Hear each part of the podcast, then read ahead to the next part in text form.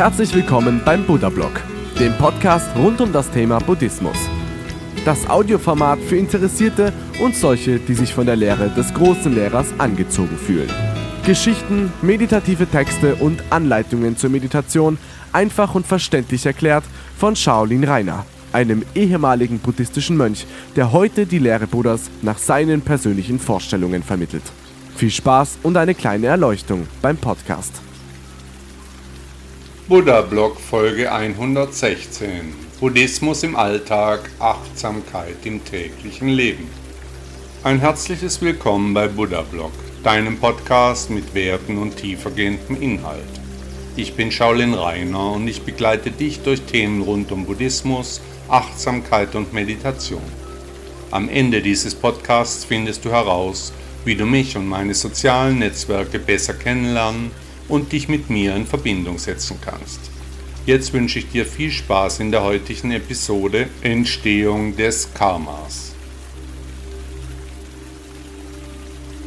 Länger leben.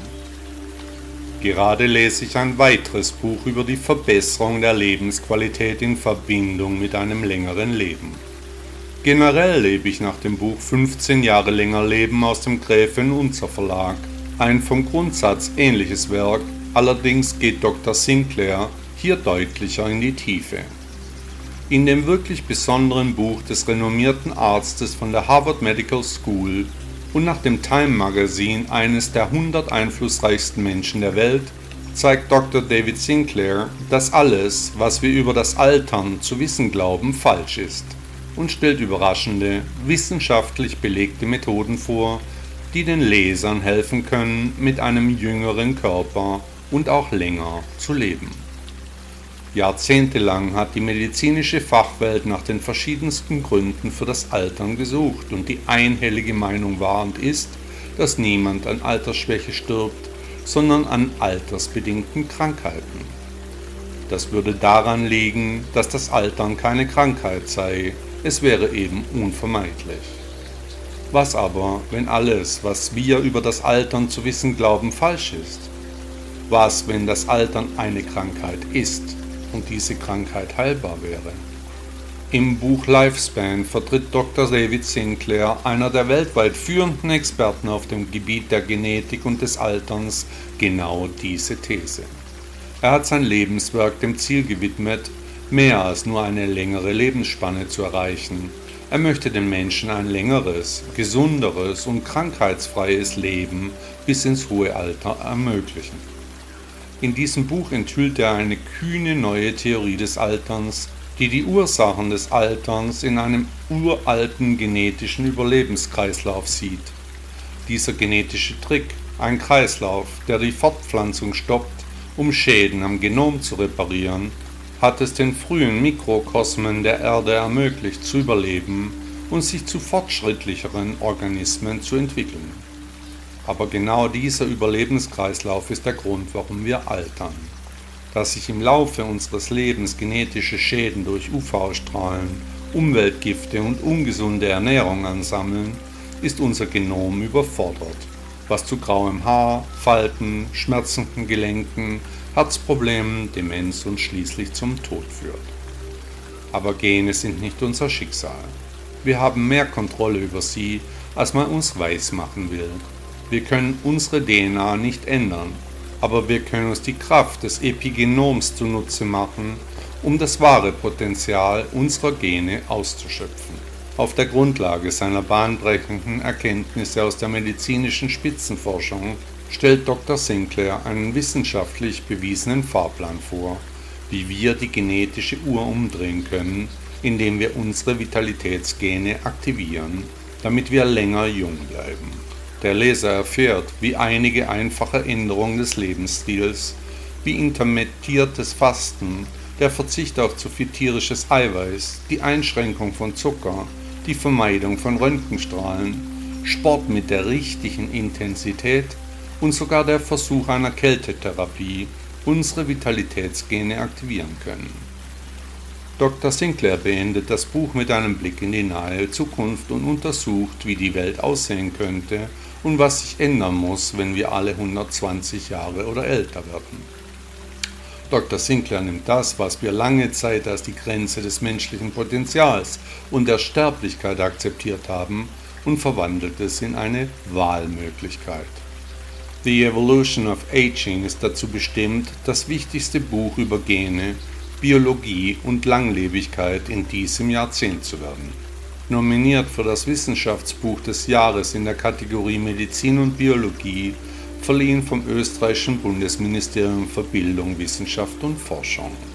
Der Krebsforscher und Pulitzerpreisträger Siddhartha Mukherjee sagte über dieses Buch, ein elegantes, spannendes Buch, das es verdient hat, aufmerksam und gründlich gelesen zu werden.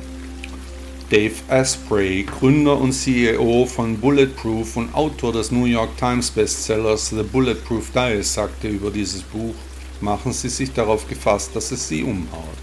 In Ihren Händen halten Sie die kostbaren Ergebnisse jahrzehntelanger Arbeit, mitgeteilt von Dr. David A. Sinclair, dem Star in der Erforschung von Alterung und Langlebigkeit. Über dieses Buch sagte David Agus, einer der 100 meist wichtigen Leute nach dem Time Magazine, der Genetiker, der die Umkehrung des Alterns Wirklichkeit werden lässt. Das Rad der Lehre fing an sich zu drehen. Die Lehre Buddhas, die das völlige Erwachen mit sich bringt, weil das Schwimmen gegen den Strom die Basis der Philosophie darstellt, die tief und besonders ist, aber für die Menschen, die unter ihrer Gier, ihrem Hass und ihrer Verblendung leiden, nur schwer ersichtlich ist, dies sollte der Lehrer aller Lehrer nicht für sich behalten, sondern weitergeben.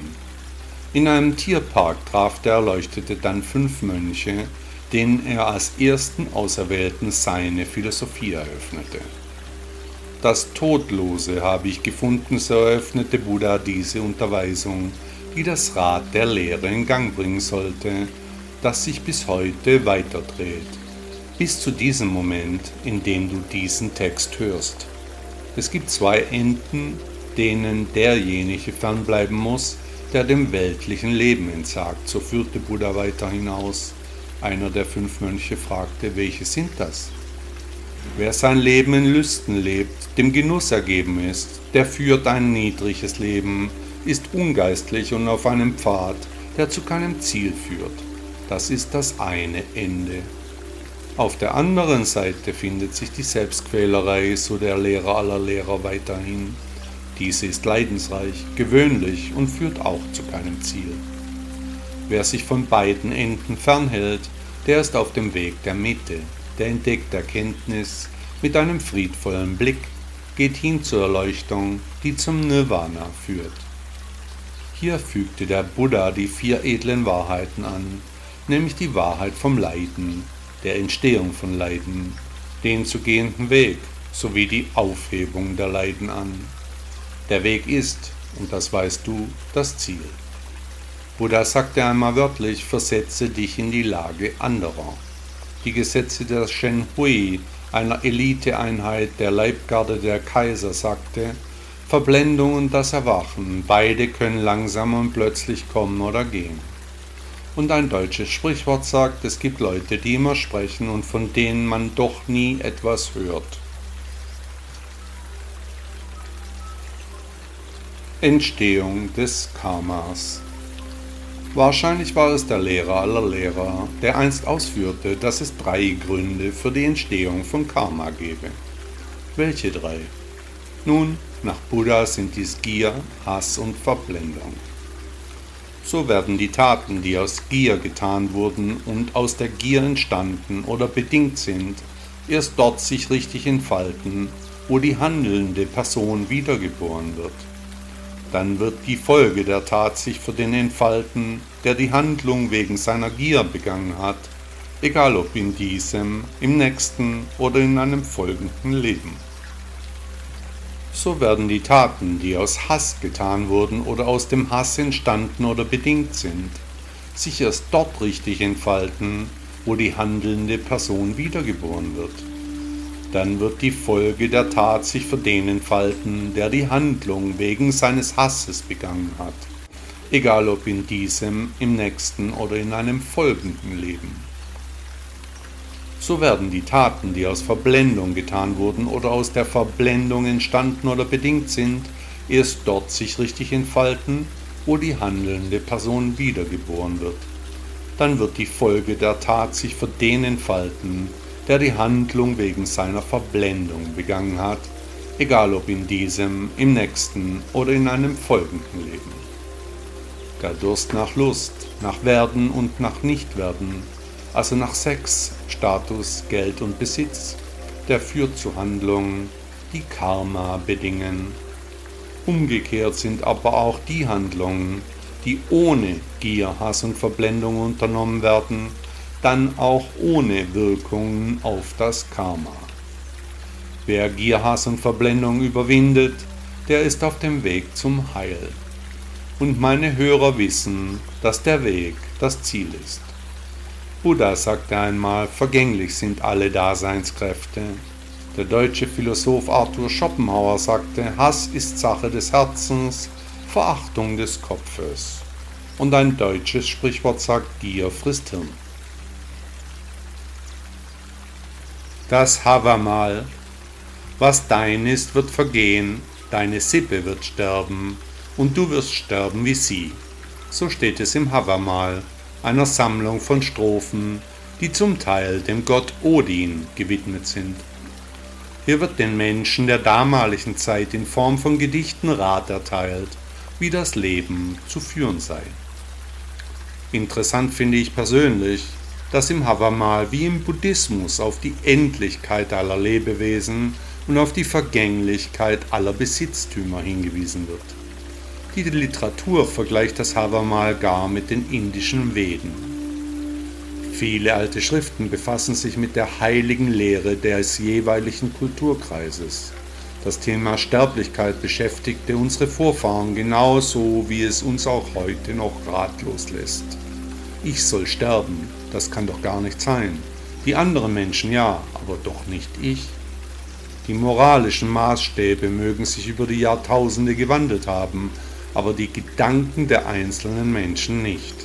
Die Existenz an sich ist ein Mysterium, der Sinn des Lebens wurde und wird nach wie vor nur selten gefunden. Aus meiner Sicht bietet einzig und allein die buddhistische Weltanschauung einen alltagstauglichen Erklärungsansatz, der dann aus unserem Schicksal eine runde Angelegenheit macht. Das Ziel der persönlichen Erleuchtung, das macht den Unterschied. Hier geht es nicht um das Befolgen von Anweisungen von Gott oder Göttern, sondern um die persönliche Entwicklung hin zu einem erwachten Wesen auf einer Reise, bei der der Weg das Ziel ist und ja auch sein muss. Viele Weltanschauungen haben schon ganze Epochen geprägt. Worte aus längst vergangenen Zeiten schallen durch die Jahrhunderte zeigen vom Intellekt der Menschheit, sprechen selbst nach dem Ableben der jeweiligen Denker noch die Menschen an, geben Denkansätze und Weisheiten weiter. Lange vor Buddha gab es erleuchtete Personen, nach seinem Ableben kamen viele erwachte Denker in ihrer jeweiligen Zeit dazu. Auch heute ist das nicht anders. Lebensweisheiten und Verhaltensregeln wie das Havamal haben fast alle Kulturen zu ihrer jeweiligen Zeit verfasst. Die Menschen verlangten schon immer nach Führung, nach Werten und nach Inhalten. Eine Erklärung müsste es doch geben. Das einzelne Leben war zu allen Zeiten immer sehr verwirrend. Ich behaupte, dass ein jeder Mensch mindestens einmal am Tag über das Woher, das Warum und das Wie nachdenkt, aber grundsätzlich zu keiner Lösung kommt, auch nicht kommen kann. Wo kommen wir her? Wo gehen wir hin? Was ist der Sinn des Lebens? Solche Fragen hatten und haben eine hohe Priorität. Für mich kann nur die Lehre Buddhas hier einen Weg aufzeigen. Und der Weg, der ist bekanntlich das Ziel. Buddha sagte, ihr Mönche, es soll keinen Streit, keinen Zank und keinen Zwist und keine Streitgespräche geben. Der Autor spiritueller Bücher Eckhart Tolle sagte, die meisten Menschen sind vom Denken besessen. Lucius Annaeus Seneca, Seneca der Jüngere, ein Philosoph aus dem alten Rom, sagte, die Wahrheit steht allen offen, noch ist sie nicht völlig in Beschlag genommen. Vier Arten von Menschen. Wahrscheinlich war es der Lehrer aller Lehrer, der einst ausführte, dass es vier Arten von Menschen auf der Welt gibt. Erstens die Menschen, die die innere Geistesruhe besitzen, aber nicht über einen klaren Blick verfügen. Zweitens diejenigen, die über einen klaren Blick verfügen, aber nicht die Ruhe des Geistes besitzen. Drittens die Art von Menschen, die weder das eine noch das andere ihr eigen nennen. Und viertens diejenigen, die sowohl die innere Geistesruhe als auch einen klaren Blick besitzen. Ein jeder soll sich bemühen, die Teile, die ihm fehlen, zu erlangen. Welche Gruppe würdest du dich, lieber Hörer, zuordnen? Welcher Weg wäre dein Ziel? Buddha sagte einmal, die Gabe der Wahrheit ist eine Gabe, die alle anderen übertrifft.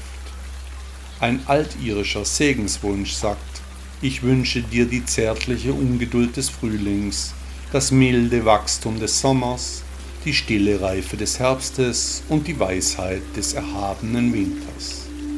Novalis, ein deutscher Lyriker, sagte einmal, Leben ist ein Feuerprozess. Je reiner der Geist, desto reiner und feuriger das Leben, die Säuerung oder Animierung.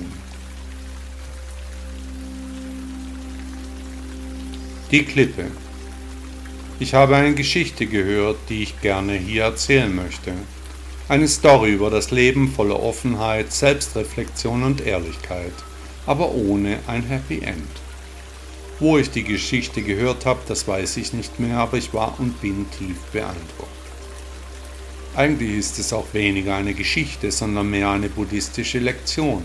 Der Inhalt beschreibt das Schicksal des Menschen in seiner vollen Brutalität die bei erster Betrachtung offensichtlich auf einen jeden Menschen zukommt, aber so gerne von uns Menschen verdrängt wird. In diesem Gleichnis wird die Geburt eines Kindes mit dem Sturz von einer Klippe gleichgesetzt. Ab dem Moment fallen wir in den Abgrund, dessen Boden wir nicht sehen können, der vor uns im Nebel liegt, der eben auch unseren Tod bedeutet. Und genau deswegen wollen wir die Tatsache auch nicht wahrhaben, wir tun so, wie wenn es diesen kommenden, harten Aufschlag nicht geben würde. Viele drehen sich sogar um, fliegen auf dem Rücken liegend dem Ende entgegen, reden noch mit den Mitfliegenden, die rechts und links ihrem eigenen Ende entgegenfallen, als gäbe es den kommenden Aufschlag nicht, wollen oder können die Komplexität der Angelegenheit nicht verstehen. Der Aufschlag wird kommen, nichts können wir daran ändern, unabhängig von unseren Handlungen, von unserem Glauben, unseren Gedanken, Gefühlen, von den Freunden, der Familie. Das Schicksal ist unausweichlich, gnadenlos und beinhart. Wir alle werden sterben, das ist so sicher wie das Amen in der Kirche.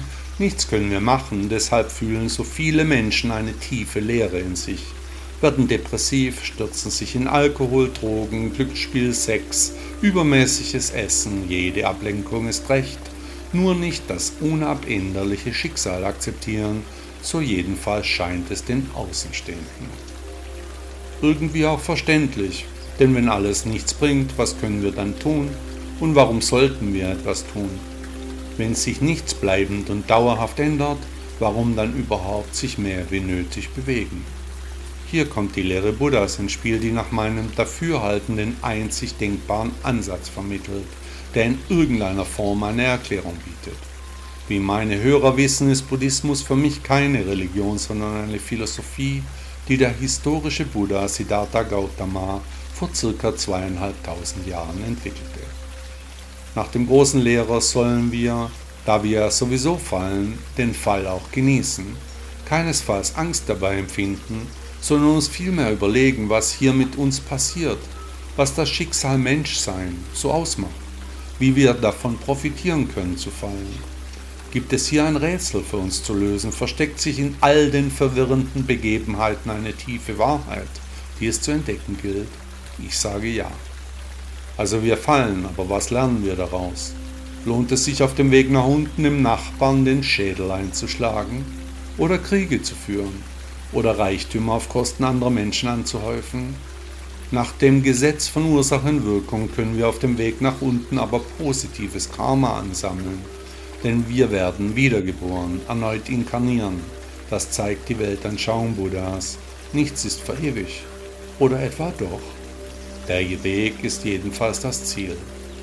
Buddha sagte einmal, der größte Gewinn besteht darin, anderen zu geben. Der größte Verlust ist, ohne Dankbarkeit zu empfangen. Franz von Sales, Fürstbischof von Genf um das Jahr 1580 herum, sagte, mögen sie dort blühen, wo Gott sie hingepflanzt hat. Und der deutsche evangelische Theologe Friedrich Hölderlin sagte, wir sprechen von unserem Herzen, unseren Planen, als wären sie unser, und es ist doch eine fremde Gewalt, die uns umherwirft und ins Grab legt, wie es ihr gefällt, und von der wir nicht wissen, von woher sie kommt, noch wohin sie geht. Buddhas Ansichten zu Beleidigungen Buddha war zu Besuch bei einer Frau, die ihn kennenlernen wollte. Schon seit langer Zeit hatte diese Frau einen spirituellen Lehrer der wegen der Einladung der Frau an den Buddha eifersüchtig wurde. Während Buddha mit der Frau zusammensaß, lauschte der Eifersüchtige an der Tür. Als ihn die Gefühle übermannten, riss er die Tür auf und fing an, die Frau wüst zu beleidigen. Dann rauschte er lautstark davon, ließ die beiden erstaunt zurück. Der Lehrer aller Lehrer merkte schnell, dass die Frau ihre Mitte verloren hatte. Er fragte sie, ob sie sich noch konzentrieren könnte. Sie verneinte. Buddha sagte, dass sie den Worten keine Beachtung geben sollte. Wenn man beleidigt wird, dann soll man nicht darüber nachdenken, sollte sich nicht verletzt fühlen, egal was andere sagen, tun oder meinen. Stattdessen sollte man, so der Lehrer aller Lehrer, betrachten und beachten, ob man selber Fehler begangen hat. Der Weg ist wie immer das Ziel. Buddha sagte einmal, Kränkung litt ich, fühlte Unglimpf, und man warf mich schmählich nieder. Weise die Gedanken von dir, und der Hass verlässt dich wieder. Der preußische König Friedrich II. sagte zu dem Thema einmal, Beleidigung mit Beleidigungen zu vergelten ist die Art des Pöbels. Und William Shakespeare sagte, Beleidigung ist nicht sofort auch Hass. Krieg. Aus den Kehlen der Unbedarften ruft es wieder nach Krieg. Der Mensch ist und bleibt eben dumm. Kriege sind unter allen Umständen zu vermeiden. Hier zählt nicht eine einzige Ausrede, keine Rechtfertigung und schon gleich keine Begründung. Volksvertreter, die Streit anzetteln, die sind das Wasser in der Kläranlage nicht wert. Jetzt rollen wieder deutsche Panzer, Menschen gegen Menschen, aber wir sind edel. Unsere Moral steht über allen Zweifeln. Wer ist schuldig an den vielen überflüssigen Toten auf dem sinnfreien Schlachtfeld der Idiotie? Ideologische Gründe rechtfertigen keine Kriege unter keinen Umständen. Feige bis auf die Knochen, unfähig sich der Realität zu stellen. Die Volksvertreter wollen etwas, können aber nichts.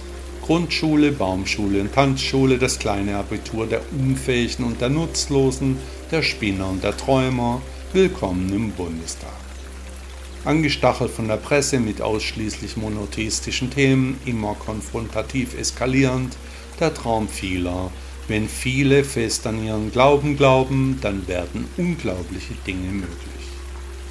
Als Buddhist ist man Realist, Krieg geht mal so gar nicht. Anstatt beruhigend eingewirkt werden würde, streuen absonderliche Figuren wieder und wieder Öl ins Feuer.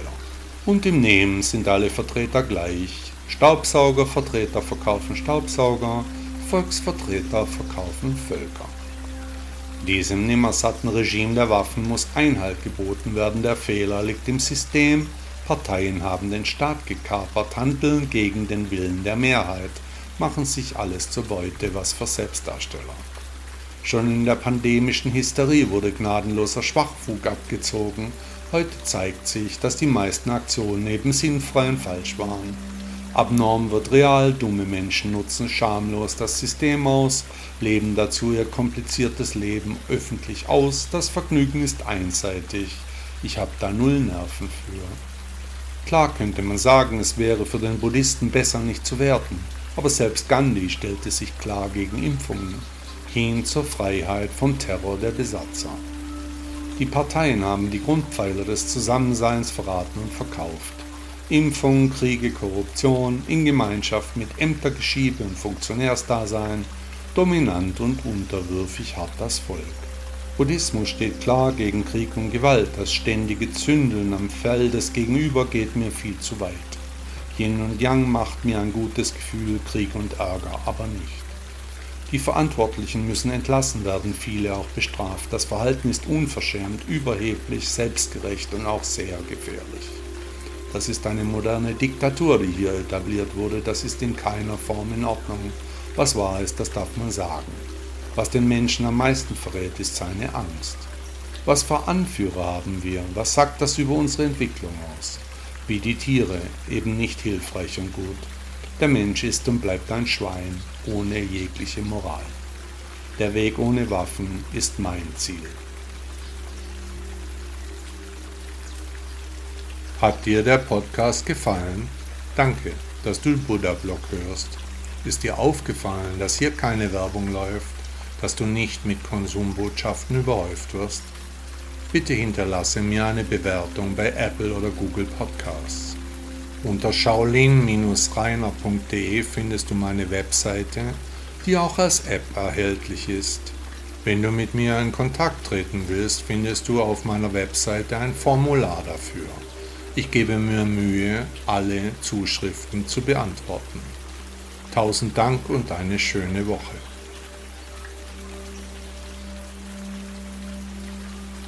Mm-hmm.